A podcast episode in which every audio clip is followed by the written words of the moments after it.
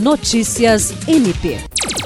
O Ministério Público do Estado do Acre recebeu nesta quinta-feira corregedores gerais dos MPs estaduais de toda a região norte para discutir o aperfeiçoamento do trabalho de orientação e de fiscalização das atividades funcionais dos membros.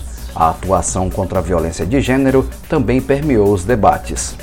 O primeiro encontro de corregedores gerais do Ministério Público da região norte ocorreu durante todo o dia na sede do Tribunal Regional Eleitoral, na capital, e reuniu representantes das corregedorias dos MPs dos sete estados que compõem a Amazônia.